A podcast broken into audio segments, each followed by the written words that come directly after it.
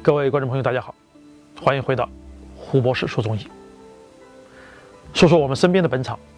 这一节呢，我们就说说沙参。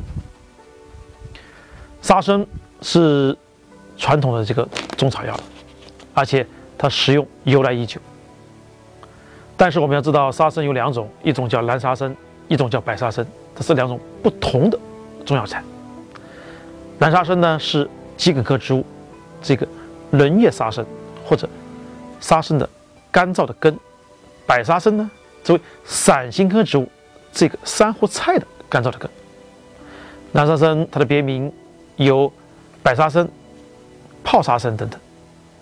白沙参别名有海沙参、银条参、莱阳参、辽沙参等等。沙参最早记载于《神农本草经》，曰：“生川谷。”我们有它的生长环境可以见到，这个《神农本草经》里面生川谷的这个沙参呢，显然是指的是南沙参，而并不是白沙参。白沙参呢，它首先出自于明代李朱模的这个《本草汇言》。明朝的时候，这个李朱模在《本草汇言》中就用了叫真白沙参之名。蒋仪呢，在《药经》里面首先。以白沙参在立这个条目了。我们清代的张禄在《本经逢源》里面就谓的沙参有南白之分，云：白产者质坚性寒，蓝产者体虚力微。对两种沙参的质地以及药性做了一个简单的概述。一般认为，这个唐代以前使用的沙参呢是茎科植物蓝沙参。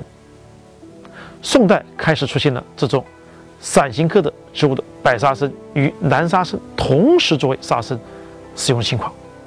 清代以后呢，白沙参就逐渐的清晰的区别于南沙参了。在一九六三年的《中国药典》第一部已经就正式明确白沙参为伞形科珊瑚菜的根了。胡主任介绍的沙参麦冬银耳汤用的是北沙参。有很好的滋阴效果，而对于燥伤肺阴的听众朋友们，就可以尝试一下桑杏饮了。下一期我们来听听关于鼠疫的故事。